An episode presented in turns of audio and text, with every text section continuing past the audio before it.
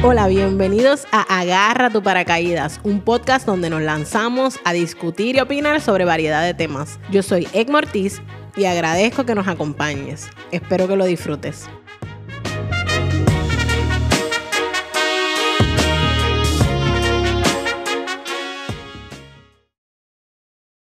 Buenas y bienvenidos a otro episodio de Agarra tu paracaídas y hoy vamos a remontarnos nuevamente eh, a otro episodio para la serie que estamos haciendo de la diáspora. Eh, el primer episodio con Sari tuvo mucho buen feedback. Me escribieron muchos de ustedes que viven en Estados Unidos, que se han tenido que ir eh, en busca de oportunidades o buscando nuevos retos, etcétera. Y de verdad que, que bueno que hoy tengo el honor de que nos acompañe una persona a la que quiero un montón. Eh, yo a, esta persona la asocio con energía, con pasión, con fuerza. Eh, y hoy viene a, contarnos entonces de su experiencia en la diáspora y su historia, eh, aunque parecida a la de Sari, tienes muchas peculiaridades que yo quiero discutir hoy con ella y esa persona es Jessica Hefferfinger. Jessica, bienvenida a este espacio. Hola, hola, muchas gracias, Egma. Contenta de estar aquí, de ser parte de esta iniciativa tan nítida de tu, para, Agarra tu paracaídas. Te felicito porque estás haciendo excelente trabajo y me encanta. Así que keep it up. Qué bueno. Gracias mil por haber aceptado estar conmigo. Y yo quería, ¿verdad?, tener esta conversación contigo, no solamente por, porque, ¿verdad?, te conozco y sé el tipo de personalidad que tú tienes y sé que, que va a ser una conversación bien interesante, sino también porque tu, ¿verdad?, tu experiencia ha sido un poco distinta a la de mucha gente que conocemos que se ha ido de Puerto Rico. Y primero que todo voy a poner en contexto, Jessica y yo trabajamos juntas eh, en mi primer trabajo de publicidad eh, en Vivideo Puerto Rico. Eh, hace más de 15 años y de ahí, pues, eh, ¿verdad? Hicimos una relación de amistad, nos llevábamos súper bien, peleábamos un montón de tiempo. pero no, pero nos amamos, eso no importa, eso es parte de... Las dos, Jessica es, ustedes saben que yo tengo ya eh, como eh, costumbre hablar de los signos zodiacales aquí, si no lo saben, pues bienvenido. Jessica es Aries y yo soy ascendente Aries, así que tenemos energía muy parecida.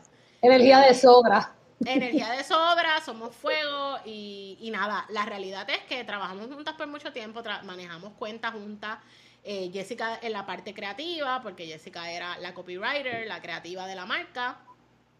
Y también vivimos un montón de experiencias súper chulas juntas en esos años donde estábamos empezando a descubrirnos como personas, ¿verdad? Éramos estábamos en nuestros 20, con las terneritas. hacíamos, las terneritas de la agencia, como nos decían, porque nos decían así.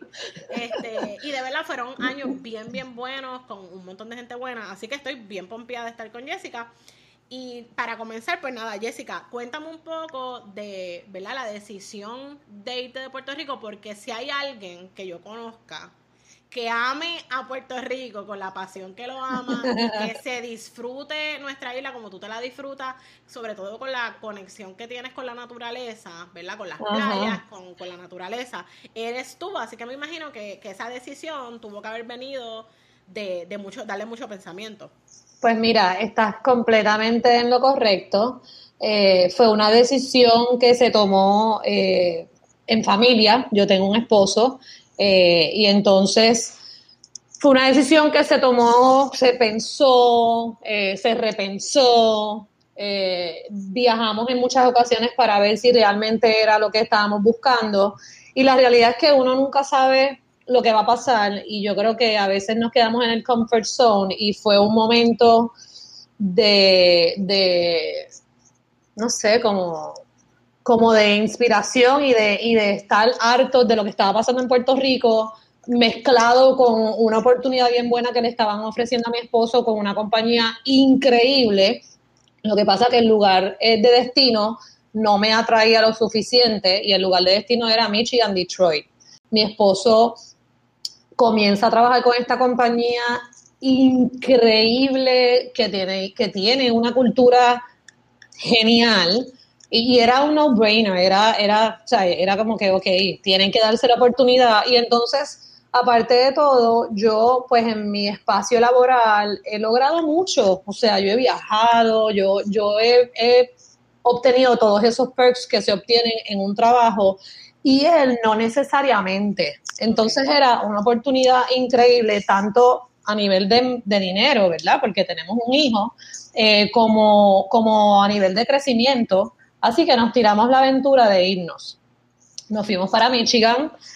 Eh, esa despedida fue horrible. Yo soy, y mi esposo también, somos personas bien familiares, bien unidas, bien puertorriqueños, como somos nosotros los boricuas, nos juntamos, nos unimos, hablamos, besamos, abrazamos, y me iba para un lugar que aunque uno no lo debe de juzgar, pues ya yo había hecho un poquito de research y Michigan es un lugar que el clima es sumamente frío all year long. Lo único, el único tiempo de calor es dos meses y cuidado porque el, el clima es bien cambiante.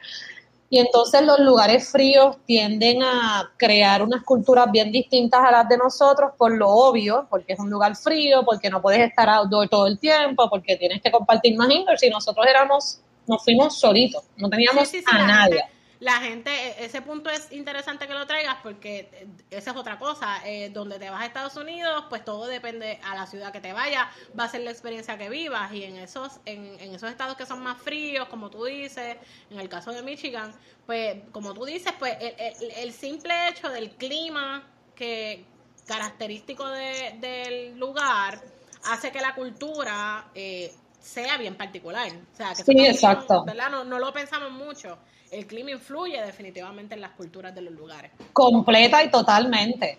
Eso es algo que yo creo que uno entiende una vez vives allí y también sirve de punto de partida para uno no juzgar el comportamiento de ellos, ¿verdad? Porque uno tiene que entender que cuando tú vas a un lugar, yo tengo mis costumbres, pero ellos tienen sus costumbres y el hecho de que no sean iguales no significa que una es mejor que la otra nosotros tenemos esa tendencia de criticar y juzgar un montón. Y yo creo que una de las cosas que yo valoro de haberme ido de Puerto Rico es precisamente eso, que uno se abre espacio para entender y, aceptar que no somos iguales, que pensamos diferentes, que nos comportamos diferentes y que that's okay. Eh, pero fue bien difícil. Eh, me tocaba a mí darle, obviamente, como equipo de familia, mi esposo, mi hijo y yo, mi esposo y yo hablamos, ay, no quiero decir mi esposo, se voy a decir Juanqui. Soy así como muy proper y no me gusta. Eh, pues él y yo nos sentamos y hablamos y determinamos que lo mejor que nos podía pasar en ese momento, acabamos de tener un hijo, digo, no acabamos de tener un hijo, Lucas tenía cuatro años ya, pero era una excelente oportunidad, así que nos tiramos a la aventura. Ya yo había ido a Michigan, me lo habían tratado de vender, llevaba un, la compañía llevaba un año tratando de venderme Michigan.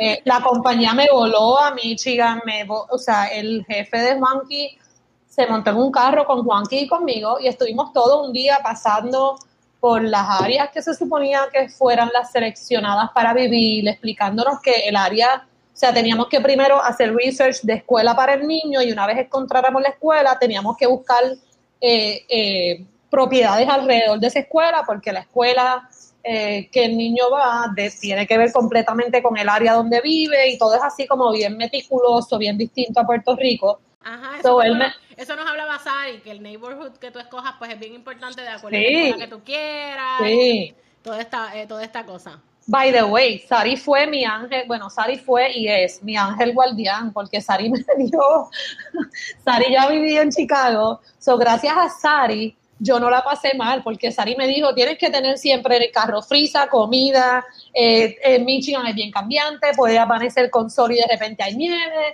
y todas estas cosas, o sea, gracias a Sari, Michigan fue mucho más llevadero, porque ella se dio la tarea de, decirme y enseñarme y ayudarme en el proceso. Sari es así, le sale natural me da risa porque en el, en el episodio de Sari, Sari nos decía que a ella, eso mismo que tú me estás diciendo que ella hizo contigo, lo hizo Nicole, la esposa de Manuel. Yo no conozco a Manuel, pero sé quién es Manuel por, pues, la publicidad, por la publicidad. Pero ella me decía que Nicole, la esposa de Manuel, fue la que le dio a ella toda esta lista de cosas que tenía que hacer.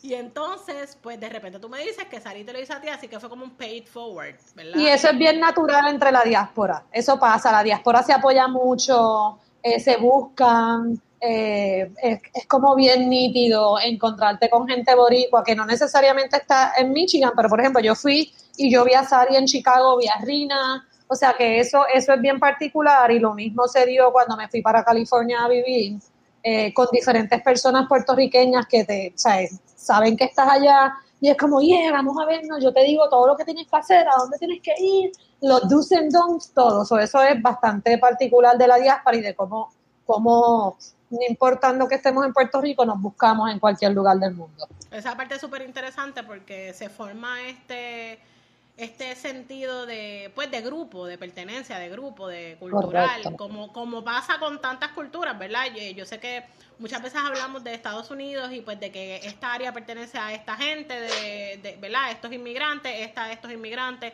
esta otra a estos inmigrantes y la realidad es que culturalmente, ¿verdad? Nosotros estamos eh, eh, en cualquier parte del mundo bien acostumbrados a buscar lo nuestro, ¿verdad? Lo que conocemos, lo que nos hace sentir safe. Eh, así que ese, que se cree esa comunidad entre los profesionales que se van de la isla buscando mejores oportunidades, pues definitivamente me parece natural y me parece bien bonito también. Y es bien cool que traigas eso a colación porque, por ejemplo, eso fue una de las cosas que a mí me decepcionó mucho de Michigan a mí me encanta, yo soy una persona bien llevadera y a mí me encanta tener amistades y conocer gente distinta. Entonces yo llego a Michigan con esta personalidad bubbly y hola, entonces yo estoy acostumbrada, por ejemplo, aunque yo no te conozca, si yo estoy en un restaurante y tú haces eye contact conmigo, yo te voy a decir buen provecho, porque es, somos así. ¿Qué pasa en Estados Unidos? Yo pongo lo mismo en práctica y le digo enjoy your meal porque, mano, de repente miraste para arriba y me miraste y yo te miré y pues te tengo que decir algo porque soy así. Y entonces me llevaba mucho, mucha mirada como que, WTF, porque tú me estás hablando, yo no te conozco. Y eso para mí fue bien fuerte. Entonces yo decía, mano, pues qué cool, voy a tener más amistades, quiero tener amistades de todos. Me habían dicho que Michigan era bien, bien cultural, o sea, bien, bien de, multicultural. ¿Verdad? Esa es la palabra correcta. Hay gente de muchas culturas eh, y se segregan, ¿verdad? Porque hay, hay musulmanes en un área de Michigan específica y toda la publicidad que ves es en, completamente en su idioma. Y hay Mexican Town, y de hecho había un Puerto Rico había un grupo en Facebook de boricuas, lo que pasa es que cuando empecé a ver dije, no, yo creo que no es aquí que me quiero meter. Eh, y nada, yo iba con la idea de no juntarme con boricuas, yo iba con la idea de hacer más amistades, de conocer gente de diferentes partes del mundo. Y obviamente estoy en un lugar americano, so pienso que voy a tener amigas americanas. Y eso no se dio para nada. Me, Entonces, río, me río no, no por reírme, sino es que si usted conoce a Jessica, ¿verdad? Usted, los que no lo están viendo, yo le voy a poner una foto eh, de Jessica en, en, la página de Agarra tu paracaídas cuando sube el, el, podcast. Jessica, eh, primero que es de apellido Finger, eso no es un apellido boricua para nada. Claro. Eh, y segundo, pues si usted ve a Jessica, no crea que es que ¿verdad? Era yo, que me veo súper boricua y que se ve que soy extranjera. En el caso de Jessica, pues Jessica... Pasa por fichas, parezco americana. Jessica parece americana, más que todo tú te ves bien europea, te ves bien, bien Correcto. ¿verdad? Que, que entiendo que de ahí es que es tu... Sí, digo, me falta la altura, pero sí. Pero, pero sí, pareces americana, definitivamente. Es una persona eh, eh, blanca, es una persona rubia o con el pelo rojo, de acuerdo cómo esté el mood. Está rubia, está rubia. Eh, y entonces, pues, una persona de ojos claros. Por lo tanto, si tú ves a Jessica, pues tú la asocias como alguien eh, de Estados Unidos. Así que, más que no tiene que ver, no creo que hubiese tenido que ver con que pareciera extranjera o que pareciera inmigrante. Era más bien que su personalidad, pues, no era. Chocaba, chocaba. Es como ¿quién es este extraterrestre que viene con tantas energías y me está hablando? O sea, estoy en Michigan, la gente no sale de su casa por el frío, solamente jangueo entre familias, ¿por qué tú me estás hablando? O sea, era como, te lo juro, yo me sentía extraterrestre, así. Y eso era frustrante. Curiosamente, eh, en la escuela de mi nene no hice ni una sola amiga americana. Pensé que iba a ser panita de esta muchacha que era así como cafre cool como yo eh, gritona, tuvimos un incidente que no voy a entrar en detalles, pero no, yo me asusté un montón y ella como que su... Obviamente nosotros los puertorriqueños somos así como dramáticos y explosivos y en Estados Unidos eso no se ve bien. Y entonces yo pues traté de mantener la cordura y la calma y ser proper y de repente esta americana viene como yo hubiese entrado a la situación y yo, yeah, esta tipa está alineada conmigo. Eh, pero no fue el caso, mano, ni una sola amiga americana, ni una. Entonces, pues ya tú sabes cómo yo soy, me llega, me toca, me frustra y curiosamente todas mis amigas de Michigan, si no eran boricuas, que hizo un boricruz súper bueno y eso ayudó mucho a la situación, eran o de Irak o de Irán. Ok. Y curiosamente tenemos un montón de cosas en común con ambas culturas, desde la comida, cómo nos tratamos, los besucones, nos despedimos mil veces y no nos vamos y seguimos hablando basofia. Eh, y eso fue nítido, abrirme espacio a estas otras culturas que acá las vemos como malas, pensamos en musulmanes en Irak o Irán y pensamos en guerra, bombas, gravedad, todo fatal y para nada. Obviamente no eran musulmanes, eran cristianos, eso también la religión tiene mucho que ver, pero estuvo súper nítido y conocer la cultura, oye, y son culturas que dentro de todo son un poco cerradas para dejar entrar a otra persona y yo, tanto Juanqui como yo, como mi nene, entramos como si fuéramos parte de esa familia y esas familias nos adoraban. Iban a mi casa, jangueábamos en mi casa, o sea, era, era, era bien bonito. Pero. Para, que tú veas que esa experiencia también en general de un inmigrante, ¿verdad? En el sentido de inmigrante, porque te moviste de un sitio a otro. Claro. No, me refiero, ¿verdad? Eh, ¿verdad? De la parte inmigrante. También tiene mucho que ver, porque yo me imagino que de, de igual manera que, que ellos te abrieron las puertas de su casa en algún momento ellos también hubiesen querido lo mismo para ellos o lo vivieron o simplemente se sintieron de una manera que, que de momento te vieron a ti y dijeron vamos a abrirle las puertas de nuestra, de nuestra casa a esta gente que está viviendo una experiencia parecida a la de nosotros.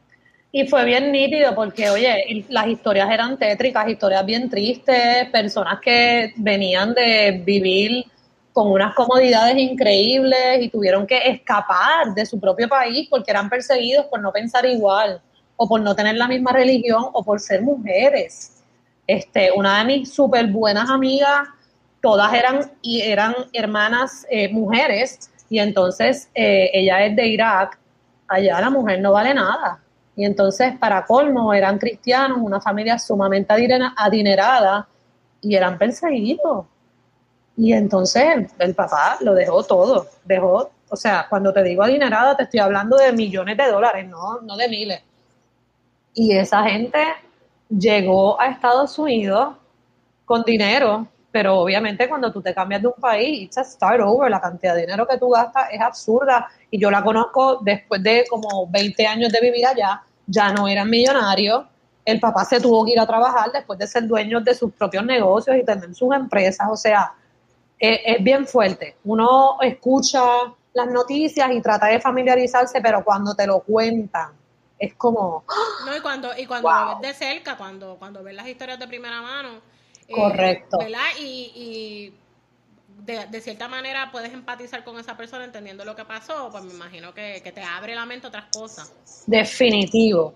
Este, y entonces, volviendo a lo que tú dices de cómo yo, how I look, que soy rubita, blanquita, ojitos verdes, pecosa, en Michigan a mí no me veían como blanquita, gracias a una mexicana, entendí la descripción de una persona trigueña. Porque, bien curiosamente, cuando uno habla de personas trigueñas en Puerto Rico, tú, no piensas en mí. Yo no soy trigueña en Puerto Rico, yo soy blanquita. Pues en Estados Unidos no. Y una mexicana súper chula me explica y me dice, pero es que pues me dice, no, es que tú eres así como trigueña. Yo le digo, bueno, yo soy amarilla. Y ella me dice, bueno, exacto, trigueña es eso, es color del trigo y el trigo es como amarillo. Y yo, anda pal. o sea que toda mi vida en Puerto Rico tenemos la descripción de trigueño bien errónea. Porque aquí uno llama trigueño al que no es negro, es más clarito. Porque a nosotros no nos gusta usar la palabra negra, ¿verdad? Claro, porque, estamos, porque no estamos educados en el, en el tema y somos unos íbaros y por eso a veces decimos negrito para tratar de no hacer sentir mal a la gente cuando está mal, es peor. Pero nada, yo creo que desaprender es bien importante y por ahí vamos. Eso eh, para mí fue bien curioso y entonces uno, yo tenía un pana que me decía, loca, tú eres blanquita, ¿por qué tú, sabes, por qué tú te quejas tanto de esto? A ti no te ven como nada que no sea blanquita. Y yo le dije, no, estás bien equivocado, a mí en Michigan nadie me veía como blanca Eso sí, por alguna razón que desconozco, mi acento, yo hablo inglés, yo pienso que yo hablo inglés súper bien, tanto hablado como escrito, porque me crié en una casa con un papá americano que al principio de mi vida él no hablaba nada de español, lo entendía pero no lo hablaba. So, nosotros nos comunicábamos con él en inglés y en mi casa hay una mezcla de spanglish absurda y así ha sido toda la vida. Ya mi papá habla español mejor que tú y que yo, pero en un inicio no era así. So, me crié de esa manera y pues tengo, tengo, yo pienso que hablo súper bien inglés. Obviamente tengo acento, de Puerto Rico, eh, aunque yo juraba que yo no tenía acento y que nadie me mangaba mi acento, pues sí, te lo mangan inmediatamente. Y por alguna razón siempre pensaban que yo era eh, eh, scotch. escocesa, exacto, escocesa. Y yo decía, obviamente, me decía, oh my God, I love your accent. Where are you from? Are you Scotch? Y yo ahí como que no, I'm from Puerto Rico. Y acto seguido, mano, la publicidad ha sido bien mala en destacar al puertorriqueño allá en Estados Unidos. Por alguna razón, que yo sé que la razón es la publicidad, como nos enseñan allá, la gente en Michigan piensa que en Puerto Rico solamente hay personas negras, personas afroamericanas, y yo a todo el mundo le decía, gente, en Puerto Rico hay mil Jessicas adicionales. A Puerto Rico no lo define un color. Nosotros tenemos mezcla afroamericana, tenemos mezcla española y tenemos mezcla de indios taínos. So, si tú pones los tres colores en contexto, somos bien diversos. Y aquí hay pelos lacios, rubios, verdes, pecas, no pecas, pelo grifo, eh, pelo rizo ondulado. O sea, aquí hay de todo y era bien curiosa porque él, y entonces para colmo, decías que eras puertorriqueña y era either end of conversation, no te estoy tripeando, Egma. No, no, yo sé, yo lo sé, yo lo sé. Bien en serio. End of conversation y el awkwardness raro de, anda, carajo, este tipo es boricua. O, oh my God, I love Puerto Rico, the beaches, the people, los hombres. So era either uno o el otro, pero nunca había un punto medio. Okay. Y eso también para mí era como que, wow, mano, o sea. ¿Sabes? Tengo, tengo varios amigos que me han dicho eso de end of conversation. O sea, aquí, hasta que llegamos una vez, me puede estar súper bien. Bueno, mi mamá me estaba contando que su mejor amiga, que es doctora, eh, le contó en un momento dado que ella se hizo bien, bien amiga de un paciente americano, judío, en un hospital que ella atendía. Eh, y se hizo bien amiga de ese paciente que llevaba ya un tiempo internado y su mamá y la familia y todo. Y en un momento dado ellos como que le preguntan de dónde ella era, pensando también que era como de otro, ¿verdad? Que era europea. Ok. cuando ella le dijo que era puertorriqueña, automáticamente nunca más le volvieron a hablar. Ya no era bienvenida. Yep. Ya, ya no le contestaban ni siquiera las preguntas. Eso es correcto. eso es muy cierto. Yo me llevé eso. Yo, eh, Lucas, mi nene, comenzó a perder el español bien rápido. Soy yo en la casa era all the way español porque yo quería que el niño fuera bilingüe. El niño tenía una base bien fuerte en el español, pero son imanes y empiezan a perderlo bien rápido. Y de, o sea, él tenía también base de inglés, pero no tanta. Y le empieza a perder eso. Yo trataba de hablar con él en español y curiosamente Vamos, yo llegué a Michigan en año electoral. Ese año, yo llegué a Michigan en junio. En noviembre se hacen las elecciones, gana Trump. Eh, eso también hay que ponerlo en perspectiva porque eso hizo que las cosas cambiaran un poco porque el presidente es distinto, con una mentalidad bien distinta y pues sabemos todo lo que ocurrió con Trump liderando los Estados Unidos. también tengo que aceptar que yo me atribulé un poco eh, porque luego del día de elecciones, yo cuando llego a Michigan sabía que yo no podía trabajar como publicista porque yo tenía que dedicarle 100% de mi tiempo a mi nene y tenía que estar ahí para ayudarlo a él a lograr y a lidiar con el cambio tan dramático de no tener abuelas, abuelos, primos, nadie. So, ese era el trato que, que Juan y yo habíamos acordado. O sea, él iba a trabajar y yo iba a estar encargada a Lucas, pero gracias a Dios yo no soy persona de quedarme con los brazos cruzados. Y en mi tiempo yo siempre he pensado que yo puedo ser mamá y ser profesional. Mano, y yo llegué en junio 9 del 2016 y en junio 29 yo comencé a trabajar bien convenientemente en un campamento eh, Montessori, un, eh, en la escuela se llamaba Spanish for Toddlers, y entonces mi nene entra ese verano al campamento, yo soy asistente, me pasan, eh, la dueña era mexicana, me pone a coger los seminarios de Montessori y yo me quedo trabajando con ella como maestra de Montessori, ganándome, oye, ni la mitad de la mitad de lo que yo me ganaba. Pero con la dicha de que estaba con mi nene y sabía... y, teniendo una experiencia totalmente distinta. completamente distinta. De la industria de la publicidad, completamente, ¿verdad? Eh, de la industria de la publicidad, que es totalmente distinta a completamente. Montessori, vamos. Oye, y de este, un Spanish for Toddlers, yo estoy bregando, eh, nosotros teníamos salones de los maternal, que eran bebés recién nacidos, que, que digo, no recién nacidos, de nueve meses a, a un año, pero a mí me tocaba cambiar pañales, eh, dar comida, es parte de lo que hace una escuelita Montessori de, para toddlers. Fue una experiencia sumamente enriquecedora, yo me enamoré de mis nenes, eran hermosos y ser parte de ese crecimiento y de ese desarrollo de ellos para mí era bien lindo. Eso fue una experiencia súper nítida, eh, pero entonces llegó el día después de las elecciones, llegó a la escuela que es la dueña mexicana, y muchas de las maestras eran mexicanas, y me encuentro con los padres llegando, llorando, abrazándonos y pidiéndonos perdón. Y yo así, perpleja, como que obviamente yo sabía, sí, está bien, no, ganó Trump y pues nadie quería que ganara Trump, pero por alguna razón ganó y entonces, pero estaba un poco, yo estaba un poco confundida, porque yo decía, ok, pero ¿qué es esto? ¿Qué, qué, es lo que está pasando? Y entonces le digo a una de las compañeras de trabajo bien cool, mexicana, le digo, ¿qué es la, qué es la que hay? Porque hay tanto papá llorando. Y ella me mira y me dice, Jessica, ¿en serio? Y yo, sí.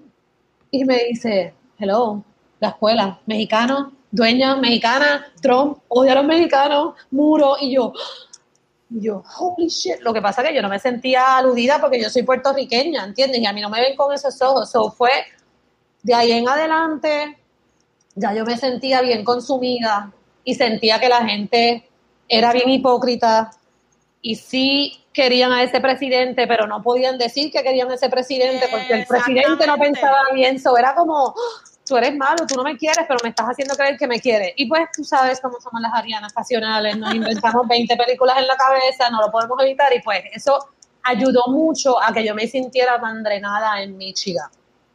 Gracias a Dios, llegamos a diciembre, ya yo tenía como que este grupito que me habían conectado, que era el Body Crew, de estas mujeres hermosas, preciosas, que hoy por hoy son BFFs eh, las amo, las adoro, mantengo comunicación con ellas y, mano, les agradezco todo porque es que de verdad hicieron nuestro journey en Michigan mucho más llevadero. Eh, pero en esencia, Michigan, luego, o sea, no quiero que, ¿verdad? Porque esto lo oye gente y no quiero que nadie se vaya a sentir mal. Michigan es un lugar hermoso y yo me llevo muchas experiencias bien bonitas. Y uno nunca dice de esa agua no beberé porque yo al final del día yo he aprendido que en donde esté Juanqui, Lucas y yo vamos a estar bien, porque nosotros hacemos, nosotros tres hacemos de cualquier lugar nuestro hogar. De eso yo estoy bien clara. Pero no me encantó.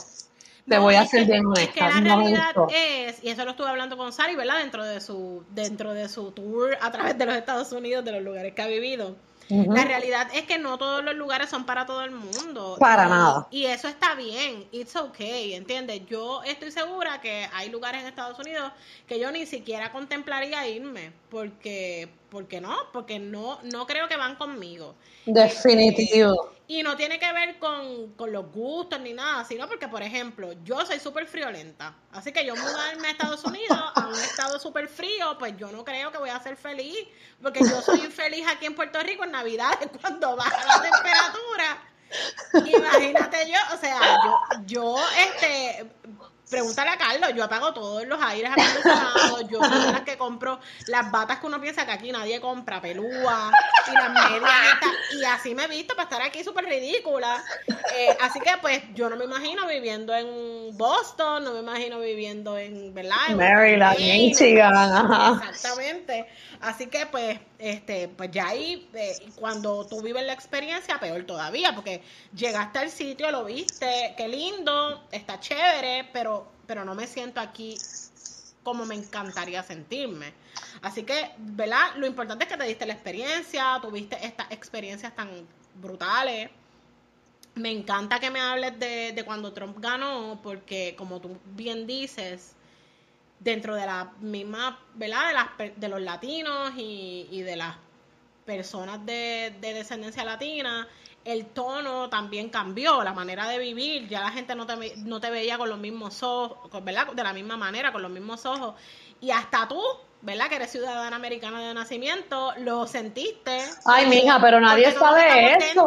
todos están por eso, porque todos estamos dentro del mismo paquete. Exacto, latino, ah, pues todos van aquí dentro eh, ¿verdad? Dentro de los prejuicios que tienen hacia la comunidad latina, porque aunque tú seas un inmigrante ilegal, eh, no me gusta usar la palabra ilegal, eh, aunque tú seas un inmigrante que no tiene los papeles todavía, tú eres un ciudadano de valor. Entonces, a mí me da risa escuchar un montón de gente, incluyendo puertorriqueños, diciendo que, que los inmigrantes lo que van es a buscar ayuda sin saber que lo primero es que si tú eres un inmigrante que no tienes papeles, no cualificas para ningún tipo de ayuda. Porque sí, no la vayas a pedir, más allá de la escuela de tus hijos, que no te la pueden negar, eh, tan pronto vayas a pedir allí eh, ayuda, pues eh, te, van a deportar, te van a Ajá, inmediatamente. hay mucha ignorancia en general con este tema entre los mismos latinos.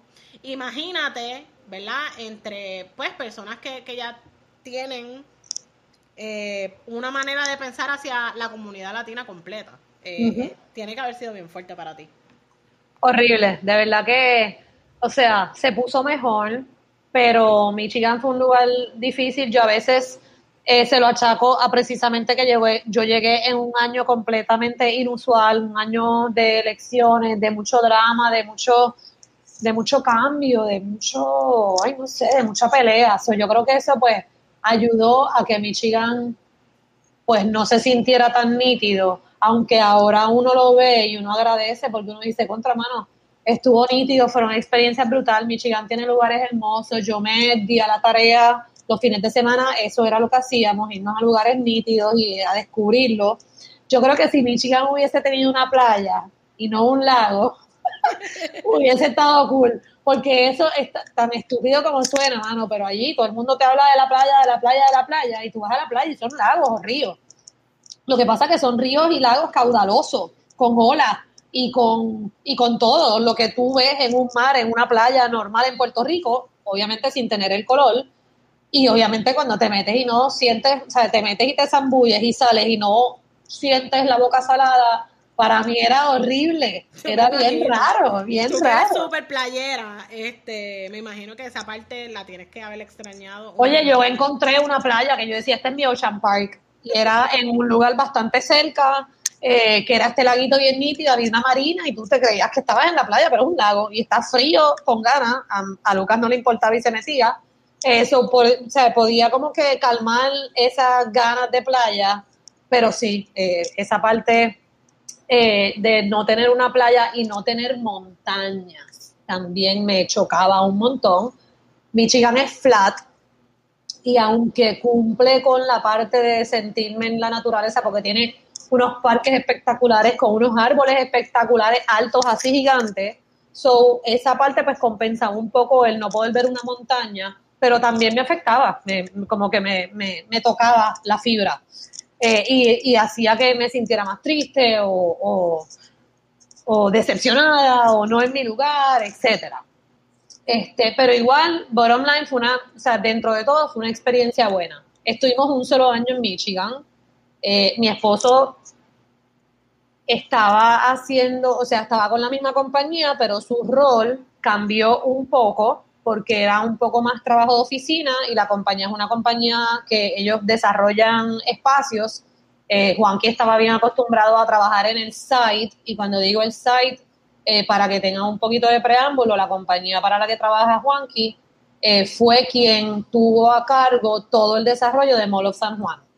Ellos no son ingenieros ni son arquitectos, pero son los como los project managers del site y ellos son los que se encargan de que el arquitecto traiga los papeles, de que el ingeniero tenga el espacio correcto, de que todo se haga by the book. So, tienen que saber de todo.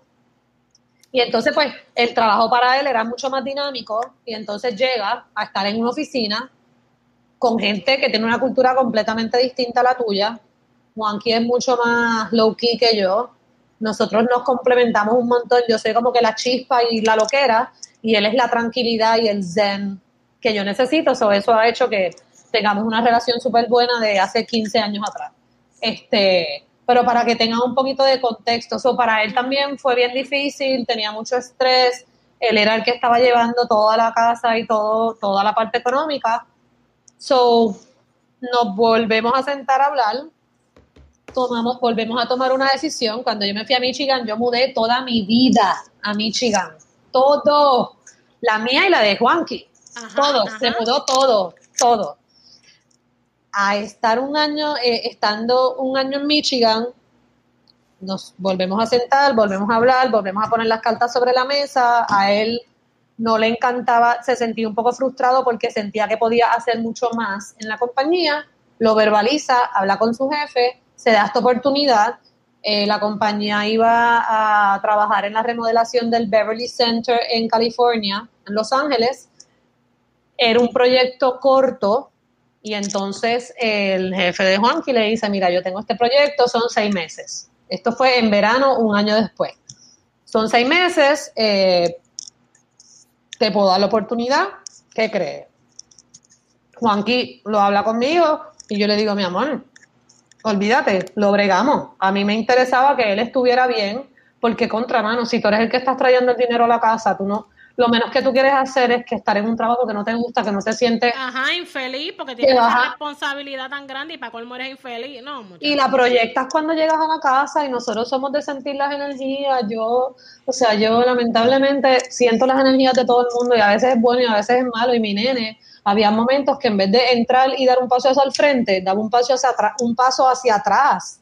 Y eso tú te das cuenta que pues hay algo nosotros estamos bien, estábamos bien conscientes en la salud del niño, en términos de que ya era un cambio bien dramático, queremos que papá y mamá estén felices y estén presentes y que él lo sienta así, y no queríamos hacerlo más difícil para él, so tomamos decisiones rápido, surge la idea de California, se da el proyecto.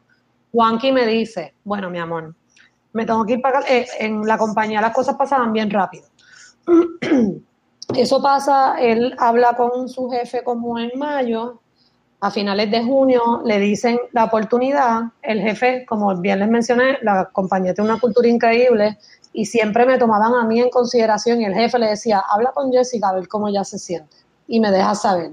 So, Juan que habló conmigo, yo le dije, olvídate, lo hacemos, porque como era un proyecto corto, él se iba a ir para California, yo me quedo en Michigan porque el niño está en la escuela y cada tres semanas la compañía lo vuela a California, a Michigan para estar con nosotros. ¿Qué pasa? A Juanqui le preocupaba mucho el invierno, porque él decía, pero es que yo no quiero que tú tengas que chavarte en invierno, porque oye, el invierno, ese primer invierno fue hermoso. Dos días después ya no queríamos saber de nieve, ni de paliar, ni de limpiar, ni nada. horrible. Entonces te multan, no es como que lo tengo que hacer, ay, yo lo hago después. No, no, no, tienes que hacerlo, le tienes que abrir un espacio al cartero para que pueda entrar, porque si no, no te deja correspondencia si, te, si se cae por culpa tuya. O sea, es bien riguroso. No es como aquí que es, ah, lo hago después. No, allá no pasa eso. o ahora o ahora.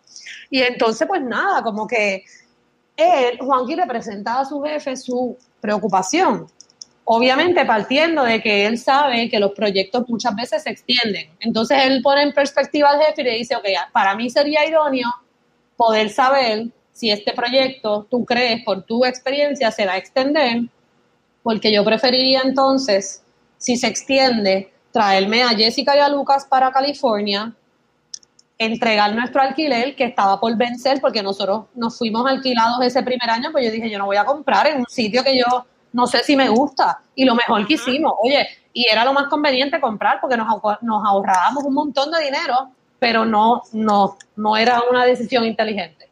Eh, so, gracias a Dios, estábamos alquilados, ese, el año del alquiler vencía, eso era o renovamos contrato o lo paramos. Y entonces nada, él le dice eso al jefe, el jefe le dice, mira Juan, que yo no te puedo decir eso, tú sabes que sí, muchas veces los proyectos se extienden, yo entiendo tu concern, pero pues no, no, te puedo dar una contestación ahora.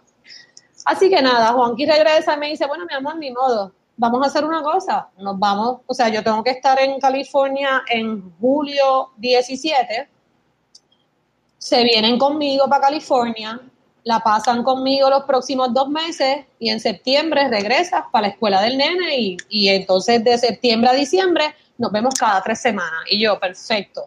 Ahí se nos ocurre, mi nene cumple en julio 29, celebrarle su cumpleaños en Disney, que él se pasa hablando de Disney, en California hay un Disney, so todo fue perfecto. Llegamos a California con una maleta de para estar dos meses, o sea, no, no era como que teníamos todo, digamos, nuestra casa y nuestro carro en Michigan y yo me fui de vacaciones a California con Juanqui y con Lucas, con la idea de regresar en septiembre para que el niño estuviera en su escuela y de ahí retomar cómo iba a ser la dinámica. Estando en California, eh, nosotros llevamos a Lucas a celebrar su cumpleaños el 27, de sorpresa. Él no sabía que iba para Disney cuando empezó a ver a los Mickey eh, de camino. El, Lucas es como bien similar a su papá. No es como yo que yo, no, él es como bien calladito y no es muy expresivo. En ciertas cosas no es muy expresivo. Ya ha cambiado un poco, pero, pero en ese momento él como que estaba medio calladito. Y entonces nada, la pasamos brutal. Ese fin de semana nos íbamos a quedar en un hotel allá. Eh, y estando en el hotel en Disney, llama eh, el jefe de Juan que lo llama y le dice, dile a tu esposa que se vaya para Michigan y empaque todo, que van a estar un año aquí. Y yo, ok. Y yo, nada, perfecto. Las clases acá en California empiezan en septiembre, tengo tiempo de hacer research de escuela, perfecto. Eso fue, la noticia vino un viernes veintipico, casi 29 de julio ese sábado yo digo, coño, pues déjame meterme así a empezar a hacer research en California, ¿verdad? De escuelas y cosas. Y de repente me entero que las clases empezaban en agosto 6. ¡Ya, padre! Gracias, buenas noches. Y, que el área donde íbamos a vivir era un must pues empieza el corre y corre, tin, tin, tin, y corriendo haciendo todo, buscando citas para escuela, llego a la escuela que le tocaba a mi hijo por el área en donde vivía, mana, y por poco muero de un ataque al corazón. Cuando llego, porque era walking distance de mi apartamento. Grave, grave y yo así, volviéndome loca, gracias a Dios el director fue bien cool y se dio cuenta que yo era una persona bien distinta. Y él mismo me dijo, mira, esta escuela no es para ti, yo te voy a ayudar a research de la escuela que a ti te gustaría y yo te doy la carta que tú necesitas para que la otra escuela te considere, aunque no estés en el área. O sea, el tipo me dijo, miente, que yo te ayudo en el embuste y brego contigo. So, esos son angelitos guardianes que papito Dios te pone en el camino y uno dice, wow, gracias. Eh, eso fue sábado, lunes voy a la escuela que le tocaba, me vuelvo loca porque es grave, porque sentía que de dejarlo lo iban a matar, porque estaba en un área horrible, llena de deambulantes, Los Ángeles tiene deambulantes en todas las esquinas bien tristes. Eh, y ese mismo día consigo una cita para esta escuela modelo super nítida especializada en tecnología y ciencia, mano, y me lo cogen. So, Lucas logra empezar su escuela súper bien, y ahora me toca la segunda parte, que es vaciar mi casa en Michigan, meterle un storage, porque no sabemos y vamos a estar un año nada más y al final del día tenemos que volver a Michigan cuando se acabe el proyecto y de ahí entonces partir.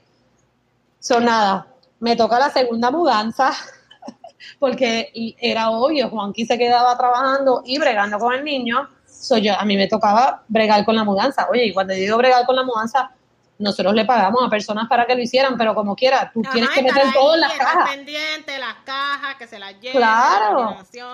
las cosas grandes son como 10 o 12. todo el resto de la casa va en cajas. O la cantidad de cajas que yo tenía que hacer era absurda. Lloré, grité, pataleteé. O sea, fueron días, fueron tres días de trabajo intenso sola. Una de mis amigas de, de allá de Michigan, la iraquí, se vino conmigo y me empezó a ayudar, pero era bien exhausting, son nada. Cuento largo corto, logramos ponerlo todo en un storage, nos vamos para California, yo soy la mujer más feliz del mundo, la gente hablaba español, nadie te miraba mal por hablar español, todo lo contrario, allá todo el mundo te habla español y si eres americano tienes que aprender a hablar español. Eh, me reinvento de casualidad, Sari también, o sea, caemos ahí una vez absurda, caemos la vez. Sari llega una semana antes que yo, eso fue como, y está pelada, pero nada, eso fue bello. Amé California, lo amé, pero con mucha pasión. Me encantó la gente, me encantó la vibra, me encantó el espacio, había montañas, había treos, había de todo. Eso era bien nítido. Estando en California, pasa María en Puerto Rico. Y eso fue bien fuerte. Porque nosotros. y ahora tú estabas al otro lado de. Al otro lado. Estados Unidos, súper lejos de la familia. Tú que eres súper familiar. Este me, antes de entrar a María, que quería dar una pausa aquí porque eh, Sari, la, según la experiencia de Sari, a ella no le gustó California y por eso es que se van. Entonces quería entrar ahí en también en decir lo mismo, ¿verdad? No todos los lugares donde eh, se va a ir eh, una persona van a ser para ella y sin embargo, ¿verdad? Este, California, a ti te encantó, te fascinó, te hubieses quedado allí eh, era, era tu vibe, así que las experiencias... Yo creo que no, yo creo que no me hubiese quedado allí, porque tiene muchas cosas que no me gustaron, pero yo creo que estando, o sea, viniendo de haber estado un año tan difícil en Michigan, que no sentía el clima tropical, que no tenía una playa, que no podía hablar español, no me podía sentir como yo, tenía que ser otra persona. Y llego a California, que es un lugar bien liberal, bien out there, pues fue como, so, yo creo que fue también mi amor por Los Ángeles, yo creo que se hizo mucho más fuerte por la experiencia que me había llevado de Michigan. Oye, y don't get me wrong, Los Ángeles es hermoso. Yo estaba en Los Ángeles eh, de una manera bien distinta a Sari. Nosotros, la compañía de Juanqui, como estás trabajando para la compañía, a nosotros nos pagaban todo. Yo, o sea, yo no pagaba apartamento. A mí venía una persona y me limpiaba el apartamento una vez a la semana. Eh, yo no pagaba utilities. Yo no pagaba nada de eso porque esos eran perks que tenía Juanqui como parte del, del, deal que él tenía con la compañía. Y la compañía se desvive por todos sus empleados. So, yo vivía en unas comodidades absurdas. O sea, to be very honest, yo vivía como una rica. Brutal.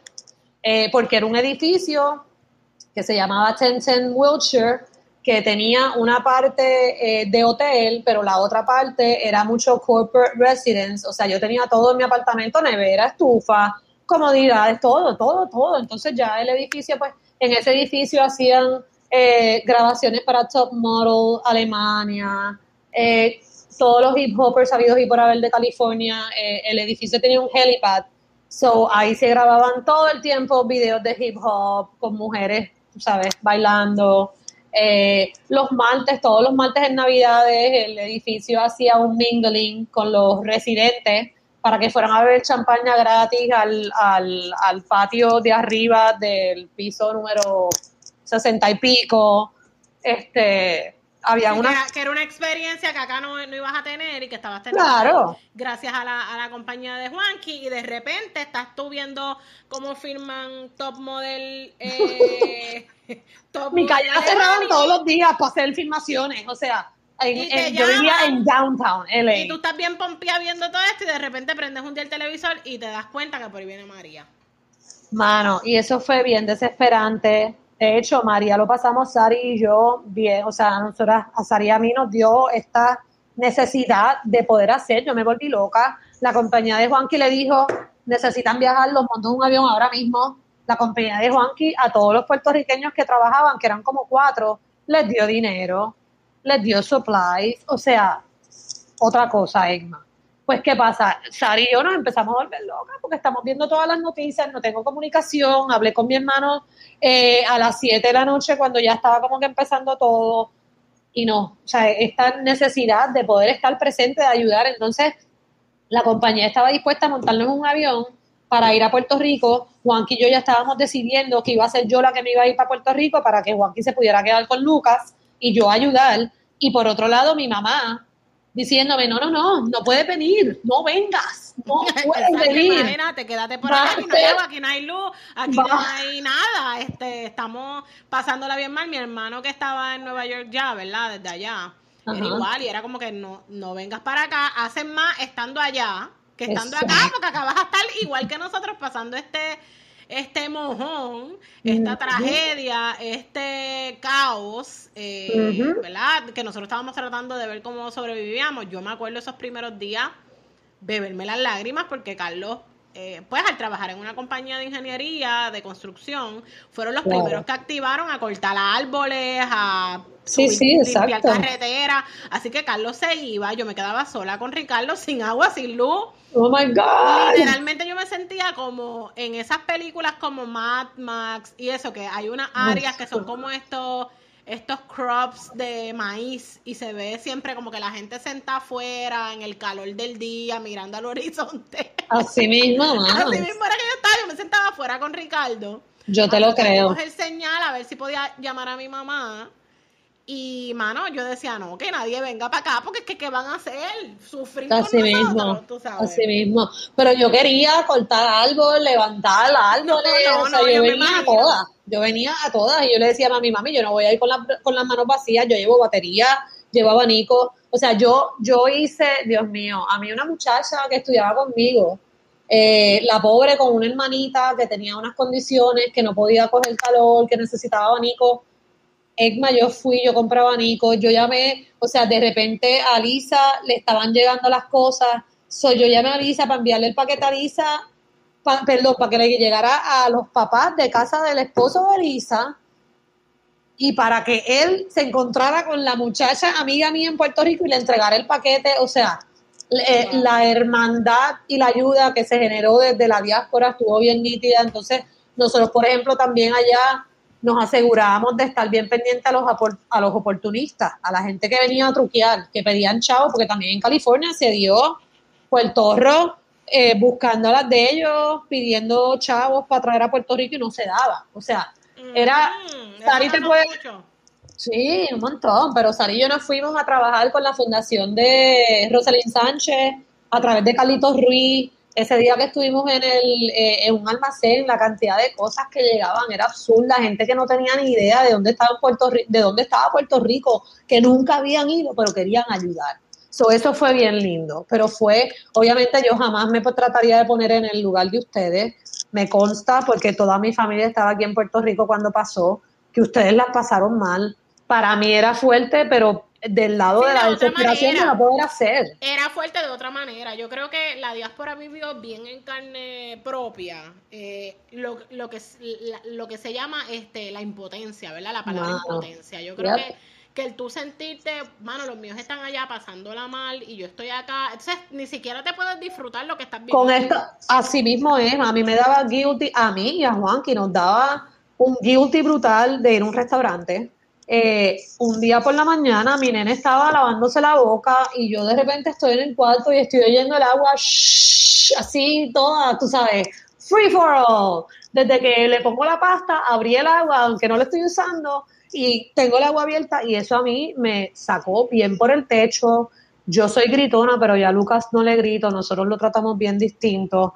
So, para mí fue un momento explosivo de decirle, cierra la pluma, que en Puerto Rico la gente no tiene agua y tú la estás malgastando, no puedes hacer eso. O sea, y mi nene... No, no, no, yo me imagino, eh, eh, te carga, eh, es traumática la experiencia. Y el pobre nene mirándome así como que, what is going on? Y después yo sintiéndome súper mal porque le grité al niño, porque él no tiene la culpa, porque él no entiende lo que está pasando. Y era como grave. Pues nada, gracias a María, curiosamente, pasa María, nosotros estamos en California, tenemos esa necesidad latente de volver a Puerto Rico, de sentirnos en que queremos estar acá con nuestra familia, poder ayudar, poder hacer. Y de repente, casi a un año de estar en California, gracias a María, eh, la compañía tiene que volver a Puerto Rico porque obviamente Mall San Juan se escracha, pasan 20 cosas y Mall San Juan los vuelve a contratar para que vengan a Puerto Rico. Y súper cool la compañía, sabiendo y entendiendo la necesidad del grupo boricua que trabajaba para ellos y cómo se sentían, dio oportunidad a que si a ti te interesaba venir a Puerto Rico a trabajar en el proyecto de Molo San Juan, lo podías hacer. Y obviamente Juanqui levantó mano y yo, si no la levantas tú, yo levanto las dos manos y los dos pies. Sí, que ahí fue que le dio esa se le dio esa oportunidad de, ok, vamos a volver con las mismas condiciones en cuanto a que, ¿verdad? Este, estamos eh, eh, bajo la compañía todavía, tenemos, Juanqui tiene su, su trabajo. Claro, este, claro. Pero pues vamos a estar acá con los, con los nuestros y ver qué fue lo que pasó y ver cómo podemos ayudar. Correcto. Así que nos movemos nuevamente de California a Puerto Rico. El movimiento fue mucho más fácil porque en California nosotros, digo, ya habíamos generado como una vida de un año y ya habían cosas adicionales, pero nosotros a California nos fuimos con maleta de ropa nada más. Así que nos toca llevarnos todo lo que tenemos en maleta, que no era mucho, era ropa, las cosas que habíamos, cosas que uno compra en, ya tú sabes, los Marshalls de la vida, los TJ Maxx, pues las regalé a mis amistades de California, que también hice amistades bien, ahí fue bien cool hacer amistades, bien rápido y todavía son amigas. Y venimos a Puerto Rico con estos perks. Mi esposo, Juanqui se viene antes, Juanqui llega a Puerto Rico en febrero, yo me quedo eh, de febrero a junio en California sola con Lucas y Juanqui viajaba de Puerto Rico a California cada tres semanas porque él es el mismo deal que la compañía les daba. Eh, y si él no viajaba él, a la tercera semana, él acumulaba el pasaje, eso nos en, uno de, en uno de los momentos nos montó a Lucas y a mí eh, para que viniéramos a Puerto Rico. Así que nada, nos ya sabemos que volvemos a Puerto Rico, estamos súper pompeados, volvemos a Puerto Rico con los mismos perks eh, de que la compañía tiene un per diem que cubre utilities, casa y hay un tope. Así que nada, nosotros pues en base al tope y en base a la situación, yo iba a llegar a California sin carro porque el carro lo vendimos, eh, necesitábamos, el niño va a tener que entrar a una escuela, a nosotros nos encantaba Miramar, so era bien conveniente, pues está Miramar, mi esposo estudió en Perpetuo, el niño va para Perpetuo, pagó la escuela, no hay problema. Llegamos a Puerto Rico, nos vamos a vivir a Miramar. Obviamente sabíamos que Puerto Rico iba a ser temporero y que en algún momento regresábamos, por eso las cosas se quedaban en el storage y no había ningún problema y la realidad es que uno pagaba una bobería eh, mensualmente, eran ciento y pico de dólares, que pues son cómodos, tú sabes. Eh, de repente estamos aquí en Puerto Rico, la estamos pasando súper bien, súper cool, empiezan los terremotos, uno se asusta, experiencias súper graves y de repente, ¡pum!, viene la pandemia. ¿Qué pasa? Yo ya estábamos oyendo la situación con la pandemia y ya Juanqui y yo nos habíamos sentado de nuevo y habíamos dicho, ok, nosotros cuando nos fuimos a Michigan compramos todo nuevo yo no viajé muebles ni nada, yo viajé pocas cosas de acá, maletas y, cosas más sencillas, todo lo que era, el cuarto de Lucas se mudó completo de Puerto Rico a Michigan porque era un cuarto, o sea, nos había costado dinero y las prioridades de nosotros siempre iban a ser para el nene, so, nosotros compramos todo lo que íbamos a tener en IKEA, nos salió barato, pues cool. Pero ya, aunque todo era nuevo, ya llevábamos pagando un año, bueno, ya llevamos dos años pagando el storage. Tres años pagando el storage, porque nosotros ya llevamos en Puerto Rico tres años. Eh, y entonces el año pasado, como para marzo 8, bueno, como para marzo 8, no, en marzo 8, Juanqui y yo tomamos la determinación de vender todo lo que hay en el storage, porque no vale, no vale, aunque estamos pagando una porquería, ya todo lo que está ahí se pagó. Entonces, no hace ningún sentido y ya estábamos coqueteando con la idea de quedarnos en Puerto Rico, porque sabíamos que ya Lucas llevaba aquí tiempo, aquí él tiene primos, tiene amiguitos, tiene su familia, o sea, nosotros, María nos tocó mucho y, y como tú bien dices, yo amo esta islita, explotaría muchas cosas y cambiaría un montón de cosas, pero yo creo que también estamos, estas generaciones, tanto nosotros como las que vienen, yo creo que pueden tal vez hacer mejor trabajo. Ojalá y no me equivoque. Yo, yo te digo algo, y eso también fue algo que hablé con Sari. Yo sé que pues en Estados Unidos la calidad de vida puede ser distinta, que tiene un costo, un costo eh, monetario y un costo también pues de lo que tú dices, todos los sacrificios que se hacen.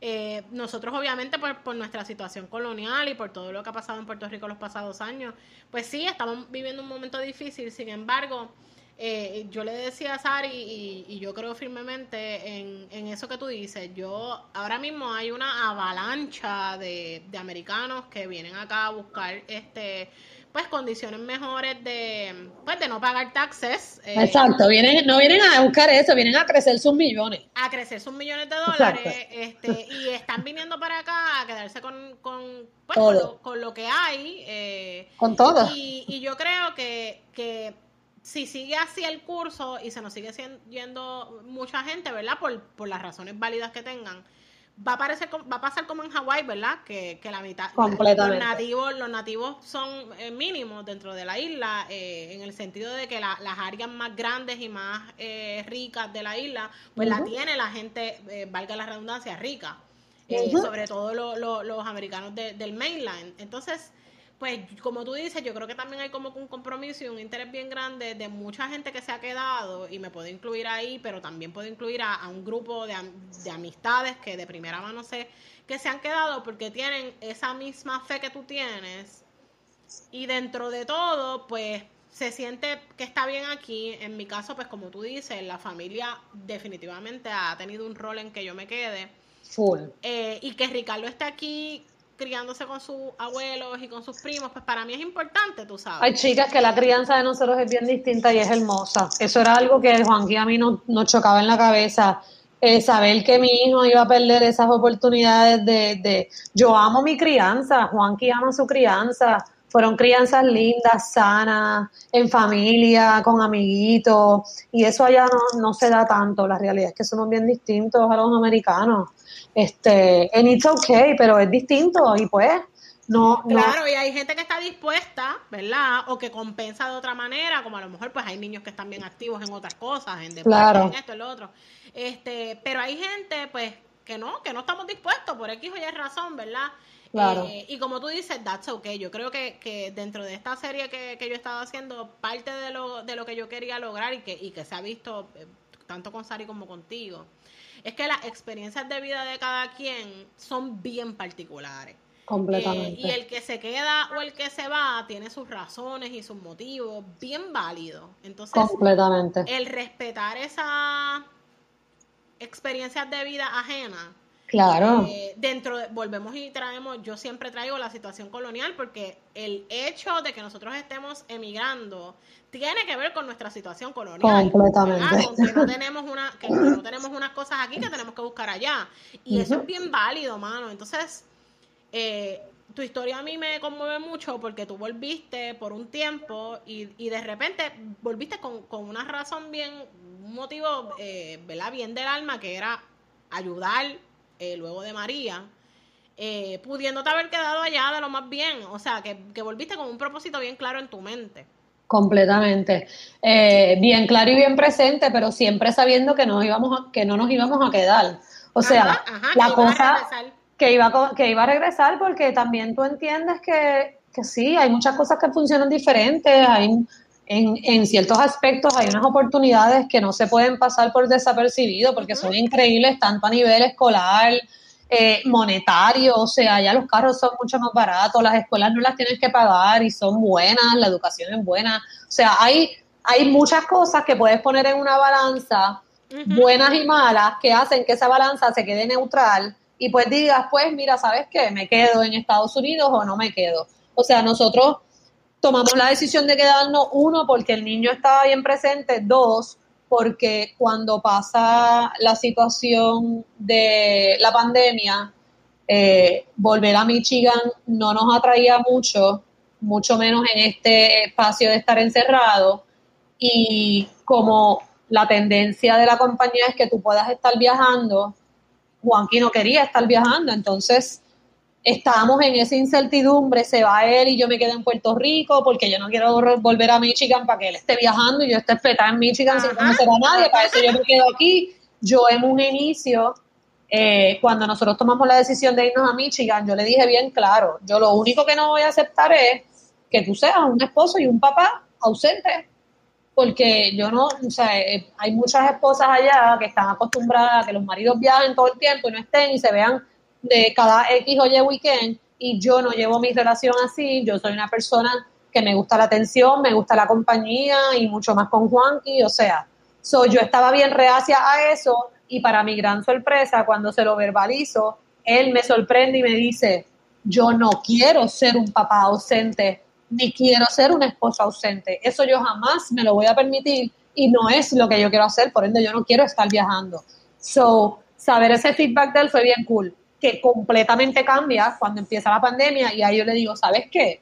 Ya yo no voy a ser la esposa ridícula que no quiere que tú estés viajando porque no confío, llevamos una relación súper larga, yo confío en ti a ciega, me puedo sentir tranquila tú estando allá y yo estando acá porque hay confianza. So, si lo tenemos que hacer, lo hacemos, no importa. Pero él no, no, no estaba en su, en su cabeza la idea. El, el Juanqui es excelente papá y, y, yo agradezco eso un montón y le gusta mucho estar con nosotros.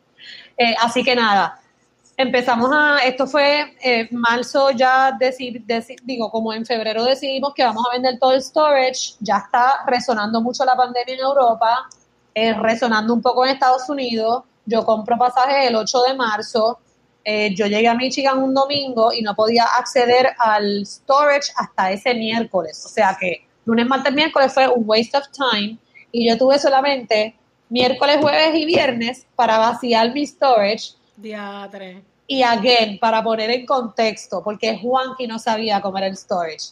En la cabeza de Juanqui, él juraba que uno, tú sabes el programa Storage Wars. Ajá, ¿Verdad? Que tú abres, tú abres el, el abres la puertita y ahí está todo. Pues él tenía esa idea en su cabeza. Y de cierta manera, tal vez yo un poco también, cuando llego al storage, nada que ver yo necesito, o sea, yo peleé con ellos porque yo decía, mano, qué difícil es abrirme el crate y ya. Pues no, yo tenía siete crates gigantes de 10 por no sé cuántos pies. Eh, y eso lo tenían, o sea, eh, eh, el lugar era como un cementerio de crates gigantes y una grúa sacaba los crates tuyos y te los bajaba al piso y entonces tenía que venir un tipo que te abría el crate y se quedaba contigo para asegurarse que todo lo que tú sacaras fuera escrito por si acaso para evitar situaciones, o sea, todo como que bien bien sketchy de que me voy a tumbar algo de mi storage, ¿entiendes? Pero parece que pues es una compañía que ha tenido muchas situaciones y toman eso como, como, ah, como parte de su logística. Así que yo en tres días tuve que vaciar mi storage. Yo me había adelantado y obviamente, mano, llevábamos ya eh, dos años, tres años sin ver nada de lo que hay en el store. So ya yo no tengo idea de qué tengo allí, que no sean las cosas grandes. Pero pues todo lo grande, yo una semana antes subí fotos, me metí en IKEA, busqué las fotos de las cosas que teníamos y las ponía en venta en Facebook y en diferentes páginas a ver si, se, si pasaba algo. Pasó mucho, pero no se logró mucho porque se me caían todas. Pero lo logré tres días más tarde, sola, logré sacarlo todo, fueron días bien largos, de mucho lloriqueo, de anda, esto no lo voy a lograr, yo necesito, y para mí no era opción no lograrlo, porque yo no podía dejar nada y seguir pagando una mensualidad. Tenía que sacarlo todo. El juego de cuarto de mi hijo, que nosotros no lo pagamos, nos lo regalaron los tíos de Juanqui, pero salió bien costoso porque era un juego de cuarto que era una cama cuna que se convertía a toddler bed y después se convertía a full bed.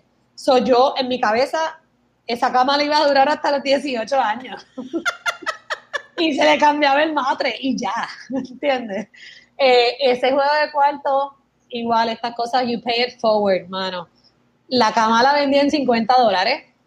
Eh, así, era como, wow, 50 pesos, pero ya no me quedaba otra, pesaba un huevo en Madrid y era de madera. En el marketplace en Marketplace y en otra aplicación, que es que yo la borré de mi celular y por eso no te puedo decir el nombre, pero era como bastante funcional.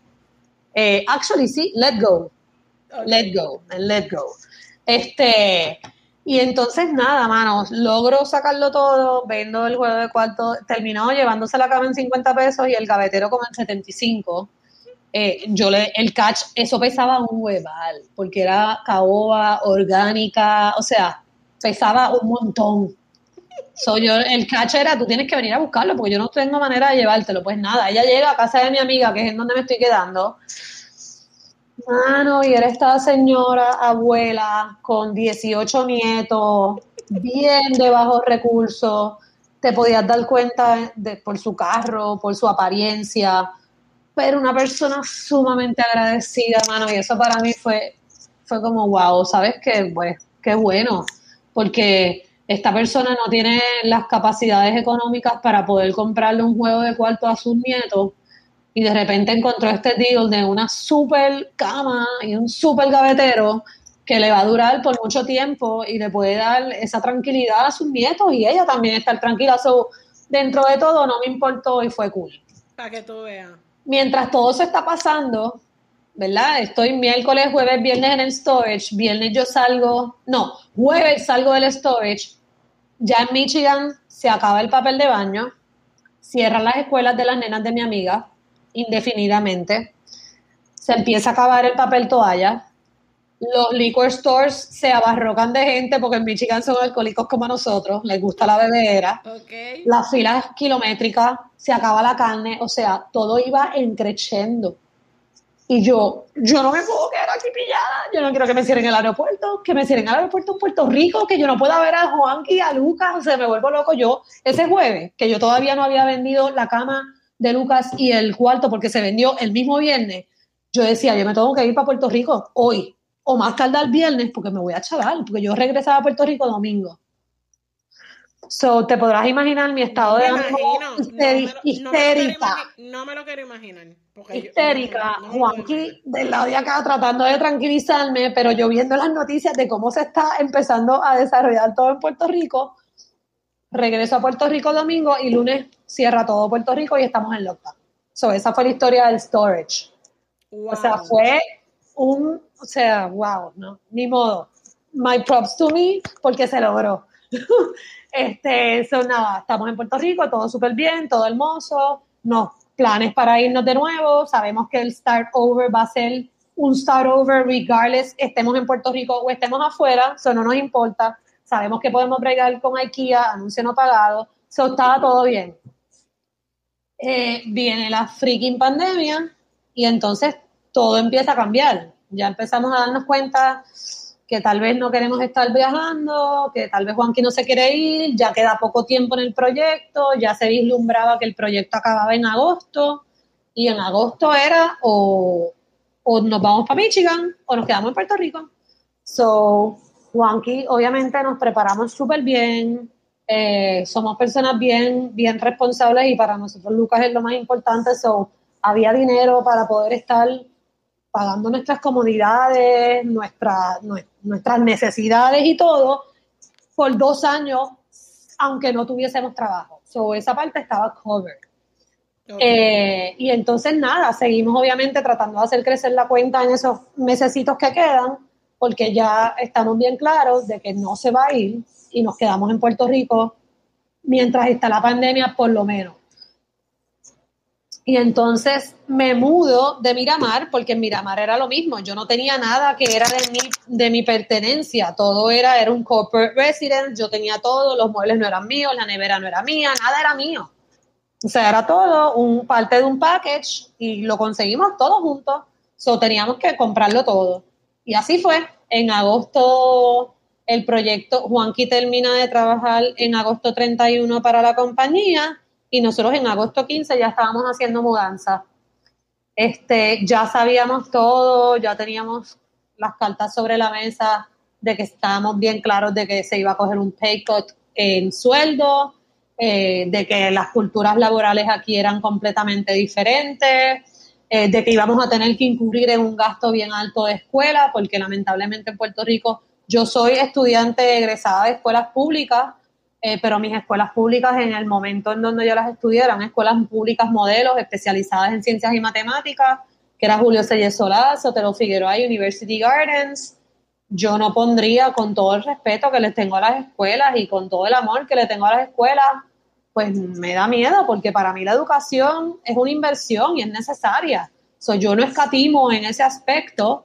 Eh, y aunque no somos los más devotos de la religión católica, no porque, o sea, creemos en Dios, pero yo no comparto las mismas creencias de una iglesia católica, sin embargo, entiendo que es bien importante que los niños también crezcan con una base.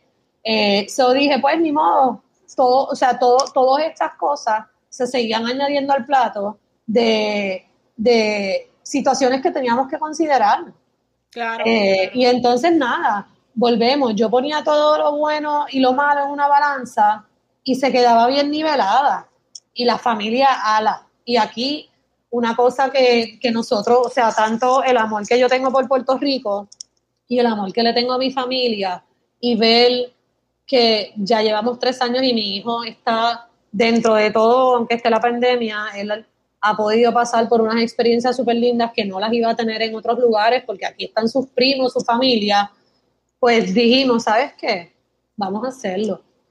Este, y nos quedamos aquí, yo estoy súper feliz, yo estoy trabajando, Juanqui está trabajando, estamos bien, nivelamos los sueldos, o sea, cogimos un pay cut, pero nivelamos, so, todo está hermoso, nivelamos y subimos un poquito, so, estamos bien y estamos willing a bregar con las vicisitudes que presenta Puerto Rico a a que son muchas. Aquí el servicio es pésimo, aquí la gente no tiene respeto por el tiempo de uno, te dicen que van a estar a las 10 y llegan a la 1 y ni siquiera te llaman todas esas, todas esas cosas las tomamos en consideración. es bien cultural, eso todo es bien cultural. Pero es patético y es bien feo. es horrible. Que nos conozcan por eso y que nos sintamos orgullosos por eso allá es. Para mí no, pero es que yo me crié con un papá americano que no había, o sea, si él decía a las 7, él estaba a las 6 y 40 allí. y mi papá era de los que si mi mamá no estaba lista, no íbamos a ningún lado.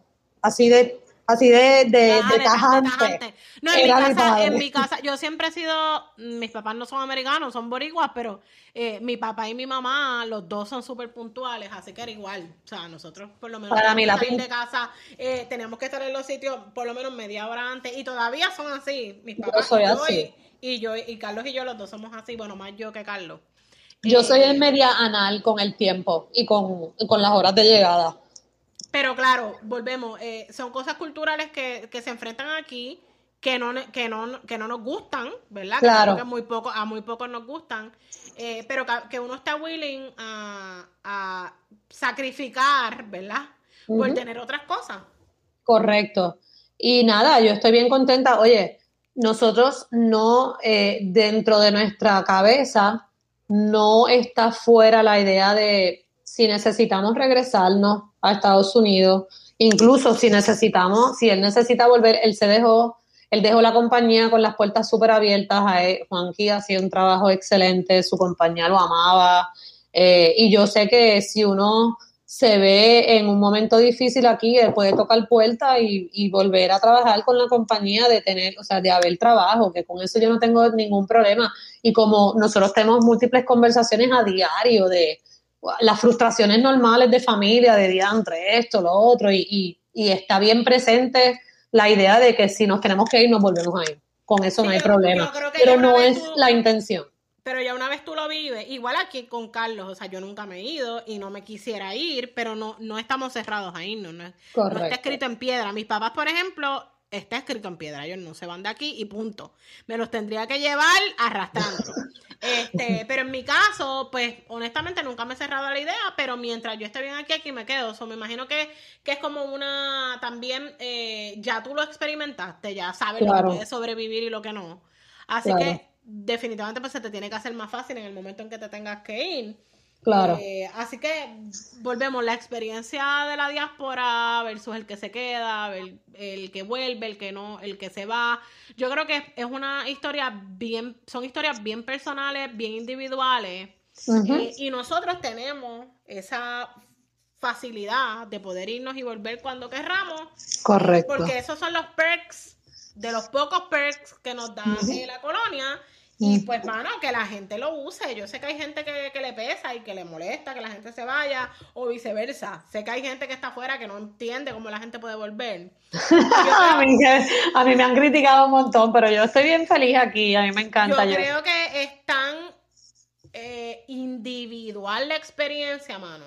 Que al final del día, pues la historia, la historia la hace uno. Y como tú decías, eh, yo soy bien parecida a ti en cuanto a, ¿verdad? Mi núcleo familiar de Carlos y Ricardo. Y somos igual que ustedes, bien unidos. Y Carlos es también bien papá.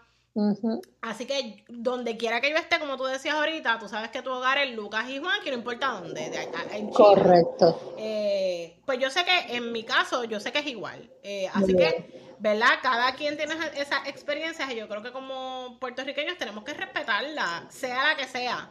Eh, y entenderlas también. A lo mejor tú no entiendes por qué fulanita regresó, mano, tú no tienes que entenderlo, ¿verdad? Y sobre todo no juzgarlas. Eh, ni juzgarlas, ni tampoco tienen que entenderlas. Vamos, vamos a hacer esto. La gente no tiene que entender tu camino de vida. Tu camino de vida es tuyo. Y nosotros como que estamos bien acostumbrados, y yo creo que también es algo cultural, a dar mucha explicación por nuestra decisiones. Nosotros no tenemos que estarle dando explicación a nadie por nuestras decisiones de vida.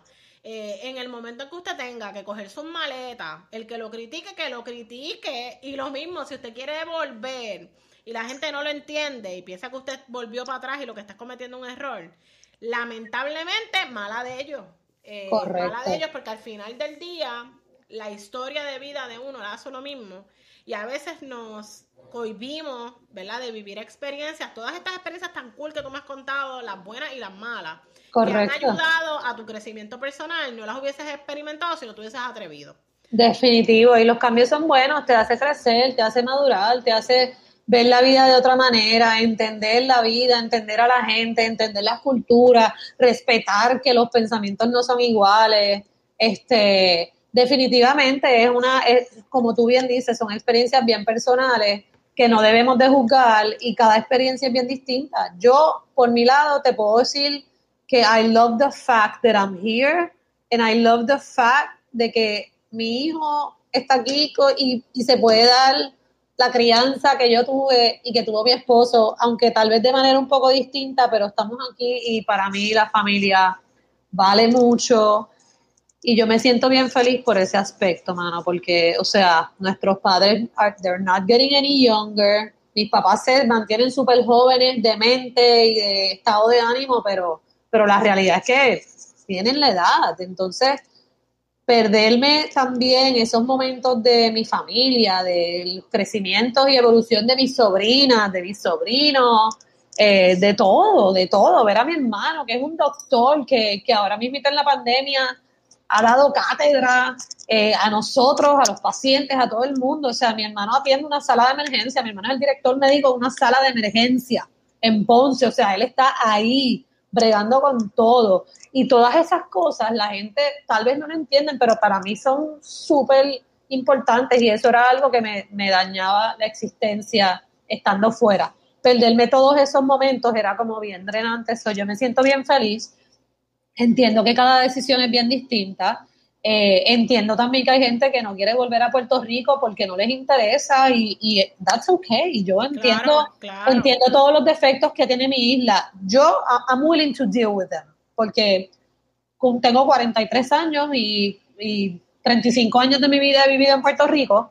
Este, so, yo sé la que hay y vamos, hoy te puedo estar diciendo esto y mañana me levante y no quiera saber de la humanidad de los puertorriqueños porque son los peores, porque hacen las cosas mal, porque son unos salpa afuera, pero no matter what, Puerto Rico está bien pegado a mi corazón y si algo yo estoy bien clara es que si nos volvemos a ir en algún momento, nosotros regresamos y aquí morimos.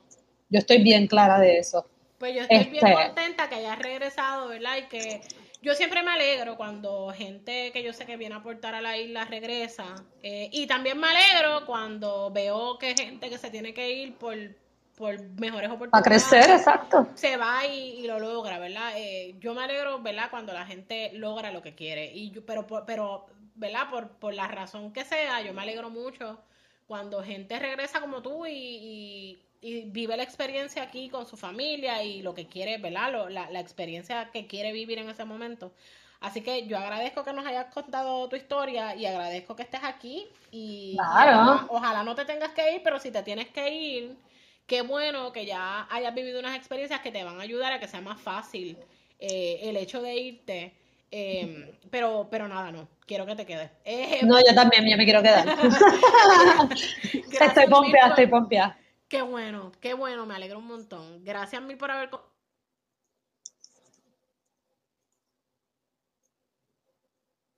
Grandemente, sí, de momento me fui. Vamos a volver. Gracias mil por haber compartido conmigo este ratito. Te fuiste de nuevo. Dame un momentito. Ahí te oigo de nuevo. No te vayas.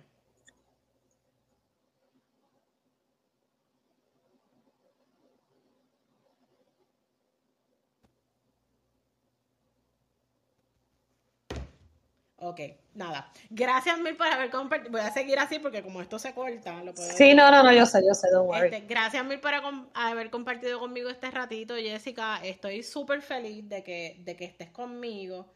Eh, ¿verdad? De que hayas estado conmigo eh, hoy y que nos hayas compartido tu experiencia, porque sé que un montón de gente se va a sentir identificada con muchas cosas de las que contaste.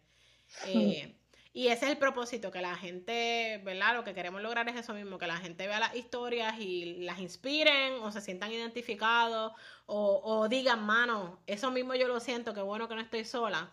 Y yo creo que tu historia va, va a lograr eso con mucha gente. Definitivo. Bueno, Emma, pues te doy muchas gracias a ti por el tiempo. Eh, te quiero ver cuando todo esto acabe. Ya me vacuné, ahora estamos en la situación de esperar los días porque me puse la vacuna de Johnson Johnson, así que ya tú sabes. Yo, este estoy esperando mi segunda dosis de, la de Pfizer, me estoy preparando realmente porque ya me dijeron que, bueno, la mayoría de mis amigas y mis familiares que se han puesto, pues se han tumbado. Sí. Mi hermano se puso esa y lo tumbó en la segunda.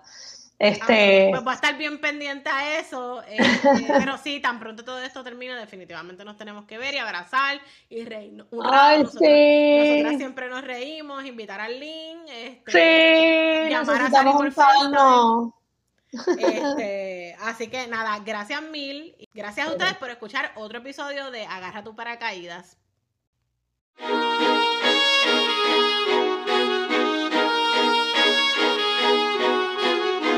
Gracias por compartir este ratito con nosotros.